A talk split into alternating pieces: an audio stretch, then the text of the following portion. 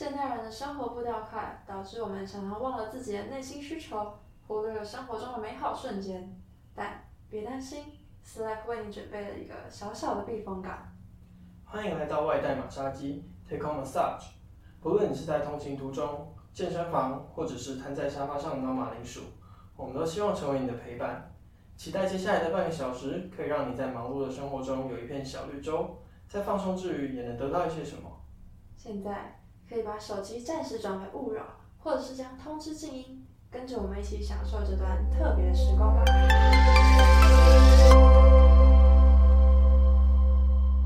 嗨，我是 Slack 的博宇。嗨，我是玉涵。好啦，那我们上集聊到了很多我们关于国际志工的一些小故事，还有最后有一些关于国际志工的一些问答想法。那这一集呢，我们则会从台湾的志工下手。没错，那说到我的志工经验呢，有一个我做了三年的志工，这应该算是我做过最长的志工了。就是我从国三升高一开始的暑假，每年都会去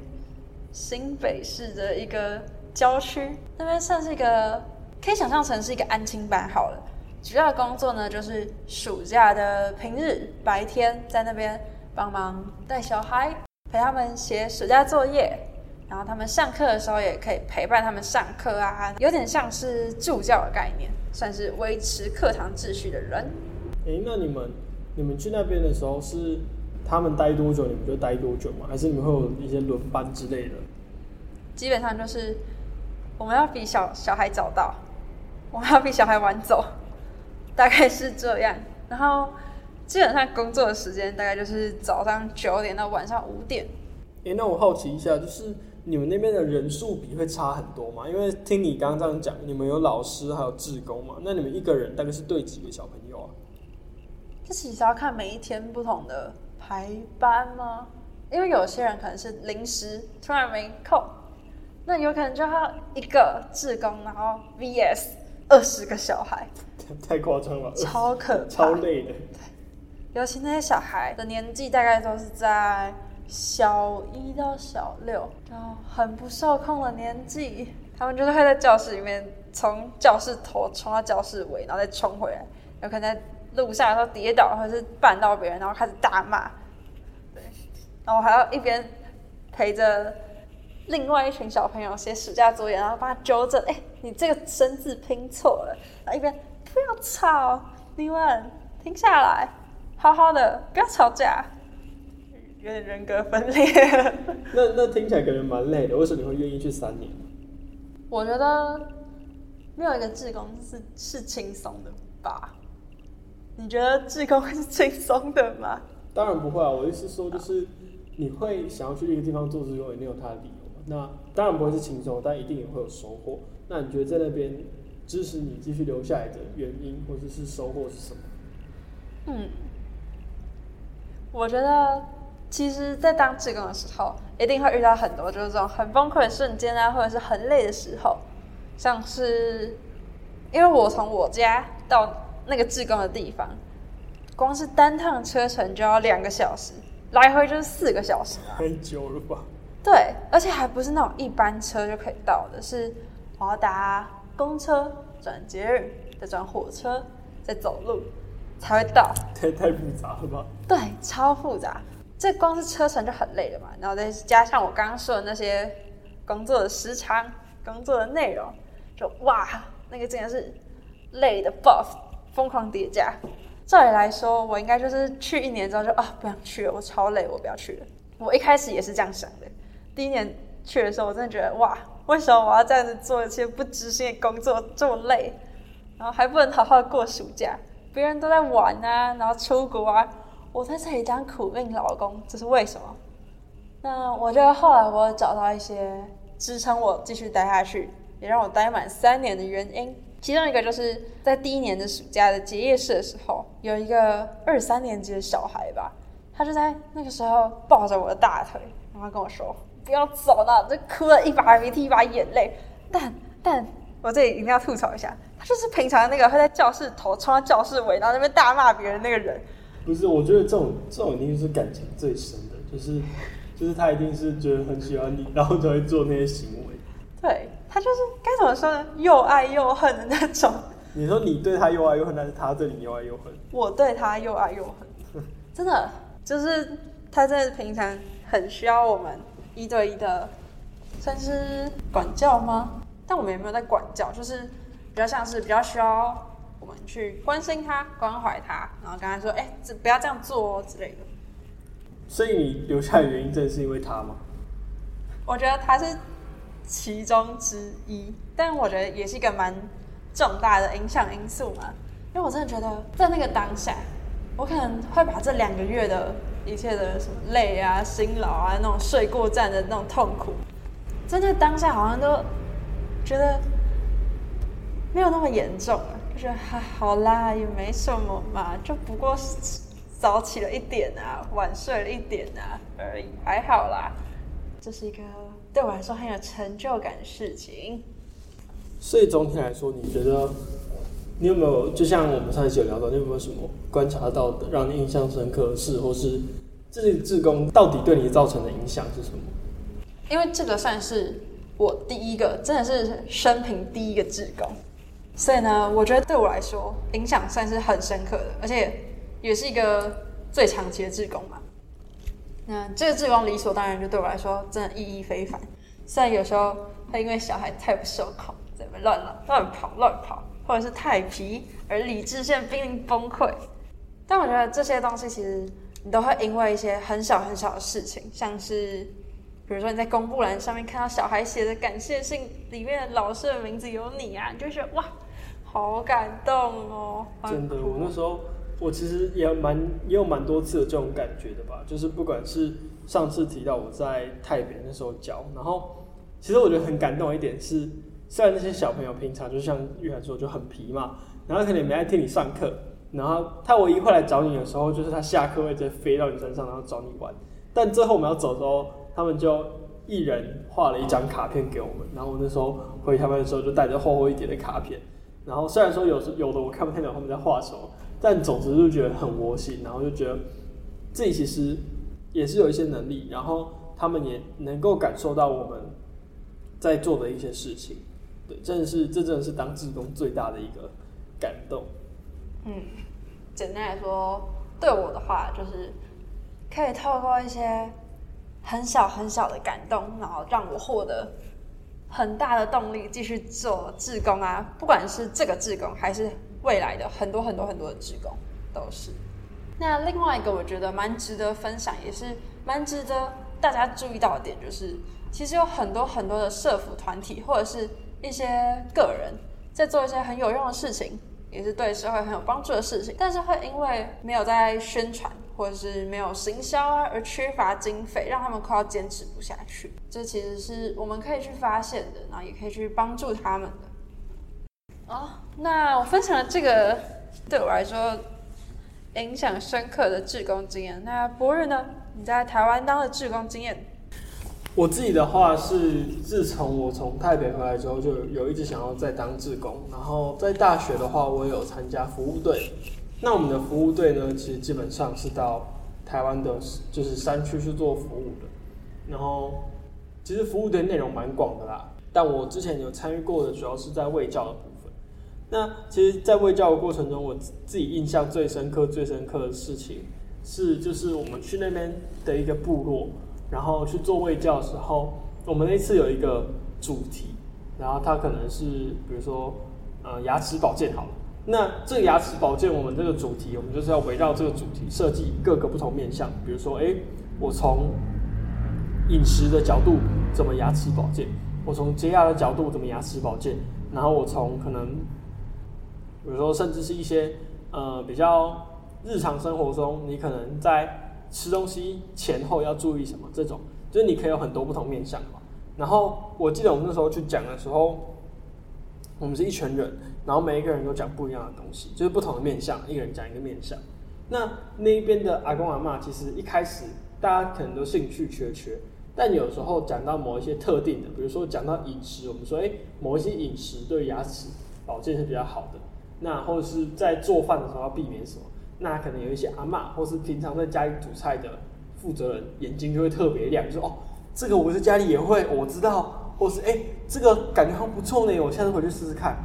然后这时候可能就会有另外一群人是比较想睡觉的。但后来我们又讲到另外一个层面，就是可能另外一个方向的时候，另外一群人就会嗨起来，就是哎哎、这个我也知道，或是哎、这个就是这样子嘛。所以其实我后来发现了一件事情，就是我们在上山做微教的时候，让我觉得很印象深刻的一个点是，我们可以去准备不一样的东西。那即便我们想要强调的核心是同一件事情，不一样的东西也是适合不一样的人群。这其实跟他们平常在做什么有关。那如果刚好可以打中他们的口味的话，其实他们就很愿意去听你讲话，然后很愿意去呃跟你分享说，诶，他们平常对于这件事情是怎么处理的。对我觉得这是让我印象很深刻的事情，然后也让我觉得说，诶，我们之后如果还有这样子的机会的话，一定要多多准备不同的面向，然后这样子的话，即便他们我们准备了五个，即便他们剩下四个没听进去，只要听进去的那一个是他们有兴趣，然后他们有听进去，那就好。我觉得这是我最大的一个收获之一。就像是用他们比较能听懂、比较能理解的语言来带一些你想要传递给他们的知识嘛。嗯，没错，就是他们平常生活中会遇到的东西来去讲，那一定是对他们来说最有趣的嘛。对，然后我觉得另外一个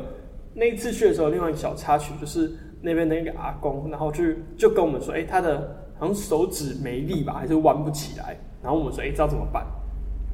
然后他说他最近刚开开刀过。那因为我们平常出队的时候不会有随行的医师嘛，所以其实就是我们一群学生。那我们自己也知道我们自己的专业知识不足，所以没有办法去跟那位阿北说一个很明确的诊断，或者是告诉他说应该要怎么做。我们只能建议他去看医生。但这件事情其实也让我感受到他们是很愿意相信我们的，因为你总不能拿拿着你的刚开刀的手，然后现在觉得怪怪，然后去问路边一个人说：“哎、你就知道怎么办？”那他一定是对我们有基础的信任，并且认识我们这个服务队，然后才愿意这样子跟我们分享生活。所以我觉得那一次的经验真的让我印象很深刻，就是我们其实也可以透过各种不同面向去影响那些居民，然后那些居民也愿意就是相信我们，然后把他们的状况让我们知道，然后去寻求一些帮助。所以感觉志工就是要在建立信任基础上，才有办法去做其他你想要带给他的事情，不管是你想要带给他的卫教知识啊，还是想要带给他的人生观念等等，感觉都是需要一些信任基础的，对吧？当然啊，你如果没有信任清楚，他不仅不会跟你讲他的状况，连你跟他讲话他都不一定会相信。真的。而且我觉得这个信任基础不只是志工跟被服务者的之间需要有信任基础，连志工跟他所属的不管是单位啊，还是所属的人中间，也都需要有信任基础。所以呢，其实我还有参加过一些其他蛮有趣、蛮特别的志工，比如说，像是我在高三毕业之后吧，像是我在世界展望会装过电脑，他们那些电脑是要送去偏乡或者是一些山区的国小，组装电脑，所以你是就是把它从硬体，然后 CPU 这样一个一个装起来，这样。没有，我不会组装电脑，但反正呢，那个就是拿了一台笔电嘛，然后笔电打开来，当然里面都是空空的啊，没有什么东西。那我们的工作就是把一些我们觉得小孩可能会需要用到的软体，像是教学软体啊，或者是当初会送电脑的原因，是因为那时候是 COVID 的时期，会有需要远距教学嘛。那其实有些家庭是没有什么平板啊、手机啊、笔电的，那在这个状况下，他们是不是教学或者是教育就落后了其他有这些三 C 产品的人？那这时候世界展望会就想要透过送一些募资而来的笔电，然后让他们弭平这个教育的差距，我觉得也是蛮有趣的。哦，所以我的工作呢，就是帮他们灌一些软体啊，或者是视讯的城市等等。吓死我！我想说，你什么时候会这种理工知识这么丰富，还知道电路怎么接？不可能，我是理工，我光是 code 我都看不懂了，硬体就更不用说了。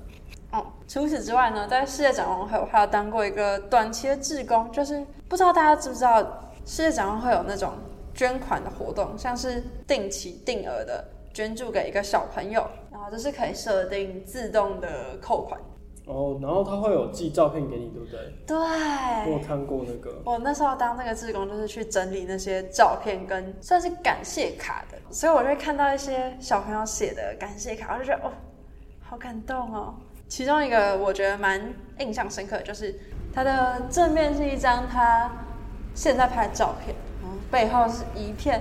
蓝雨的超蓝的海跟天空，我觉得哇，看到觉得超厉害。但更印象深刻的应该是他背面写的字，他写他因为这个捐款人给的这一小笔金钱，他得到了更好的教育，生活条件变得更好了。觉得光是看到这些很温暖的文字，我就觉得哇，这个志工对我来说真的做的超值得的。虽然有时候很累啦，毕竟别人都在放暑假嘛，别人都在出国玩嘛，然后我们在当志工啊。但感觉你还是做的蛮开心的、就是虽然你 一直在讲这些很像抱怨的东西，但我觉得其实你从报名那一刻开始，你应该就知道吧。其实像我也是啊，就是我也是从报名那一刻开始，我就知道会发生什么事情。那也当然是我愿意去接受，然后希望可以透过自己的力量去做到更好的事情，然后再去做的嘛。是没错啊，所以呢，我真的觉得当志工的过程就是痛并快乐着嘛，就是你同时会有累的感受，但你同时也会有一些成就感，或者是自我实现啊，或者是过得算是心灵上的充实的感觉。的确，的确，所以呢，我也参加过其他蛮多种志工，像是伊甸的线上志工啊，我觉得这蛮酷的，就是它是一个学期制的志工，平常呢就是每周会有一两天的时间在线上陪着一些比较身心障碍的朋友聊天啊，或者是他们如果对什么话题议题有兴趣的话，我们也会先准备好一些 PPT 啊，或者是可以分享的素材，然后再这个时间跟他们一起聊天互动，所以为什么会选用线上啊？因为他们比较不方便移动，白天就会待在那种疗养院。毕竟你想一下，如果是星期一到星期五早上九点到下午五点这段时间，然后都没有任何事情要做，平常可能就是哎三餐吃一下饭啊什么的，其他时间可能都是空白的。如果是你的话，可能待个一个月就觉得啊好无聊哦。这时候就是需要我们这种线上志工，在我们有空的时候去陪他们做一些活动，陪他们聊聊天，那也可以让他们生活变得更丰富，啊也有很多有趣的色彩。所以其实你们会接触到人群，也不一定就是人群或是年龄段，其实都很不一定，对不对？嗯，那感觉很酷诶，就是你们可以跟不同年龄段，然后不同生活经验的人聊到天。像我自己有接触到两个对象呢，就有一个甚至是在马来西亚的，然后我就线上跟他聊天这样子。好酷哦！然后有一个是好像是四十几岁吧，但也可以跟我一起聊天，我觉得都蛮有趣的。我们也可以透过他们的生活经验啊，或者是我们自己的生活经验，然后进行交流，就很像是真的在跟一般的朋友进行聊天这样子。那除此之外呢，我也当过去年同志游行的志工，我觉得超级有趣的，算是跟前面的志工比较不同的种类，它就是一个一日性的，基本上就是去维持这个活动的顺畅。啊，同志游行，你上一集讲的是就是卫生类，就是卫教类，然后刚刚讲的是就是这种世界展望会啊，或者是跟就是一些生长者聊天。那为什么这一次突然跑到同志游行去了？嗯，因为我觉得，不管你是什么同性恋啊、异性恋啊什么的，其实每一个族群都有值得被看见的一些话题，或者是他们想要带给社会大众的一些想法。对我来说呢，当同志游行的志工，就是代表我认同这个社会值得多元性的发展。我真的觉得这个世界呢，需要很多很多的族群，然后都兼容并蓄的发展，才会变得很美好。那不是你觉得你当了不管是泰国的志工啊，还是回来台湾也有当志工，你觉得我们前面讲了这么多我们当过的志工，你觉得志工的意义到底是什么啊？好，那我觉得当志工这件事情对我来说最重要、最重要，其实不是去看到说，哎、这世界上有很多人可能很需要帮忙，或是有很多人很惨之类的。我觉得最重要的一点是，我自己对于这个世界还可以有什么贡献。我自己在这个现在这个年纪，我不一定要等到以后成为一个医师才有办法去帮助别人。其实现在的我也有一些能力，也有一些方式可以去帮助这个世界，然后去帮助人们需要的地方，然后让这个世界变得更好。那再来的话，就是我觉得这件事情的另一个反面，就是我们同时也要端正我们的心态，不能说我为了看见自我价值，我才去当志工。我觉得这是一件很不对的事情。然后更不要说，就是把服务的人，就是把被服务的人当做是让我们可以看见自我价值的工具。我觉得这都是不太好的心态。我觉得这就有点像是一个双赢的局面吧，就是我们可以让这个世界变好，那同时也可以让我们自己看见自己的生活的价值。除此之外的话，就是我觉得跟上一集结尾提到的蛮像的，是可以让我看见世界上更多不一样的东西，去跨出舒适圈，去看见不一样的一面。即使是现在，我们还是可以为这个世界上需要帮忙的地方做一些什么。那本质上的话，其实最核心的理念还是希望。这个世界可以变得更好，不论是针对我自己还是针对他人。那玉涵你呢？嗯，对我来说的话，我其实蛮认同博玉的说法。我觉得参加志工的同时，也可以让我更看清楚这个世界很多的样貌，也可以让我知道，哦，其实原来这个社会还是有这些角落存在的，而不是因为我平常看不到。我就选择去忽视它，或甚至是我完全不知道有这些东西的存在。同时，也可以让我知道，其实我还有很多可以做到的事情，或者是更清楚的知道我能做什么，还有什么东西能改善的。那今天讲了这么多，也希望有兴趣的人可以找到适合的志工活动来奉献自己的一份力量啦。那么今天的马杀鸡就要在这里结束了。希望今天也有让你外带一份放松的好心情回家。如果对我们的聊天内容有兴趣的话呢，可以点击主页听听其他集，或是去 Slack 的官网、IG 跟我们聊聊天哦。我们下次见，拜拜。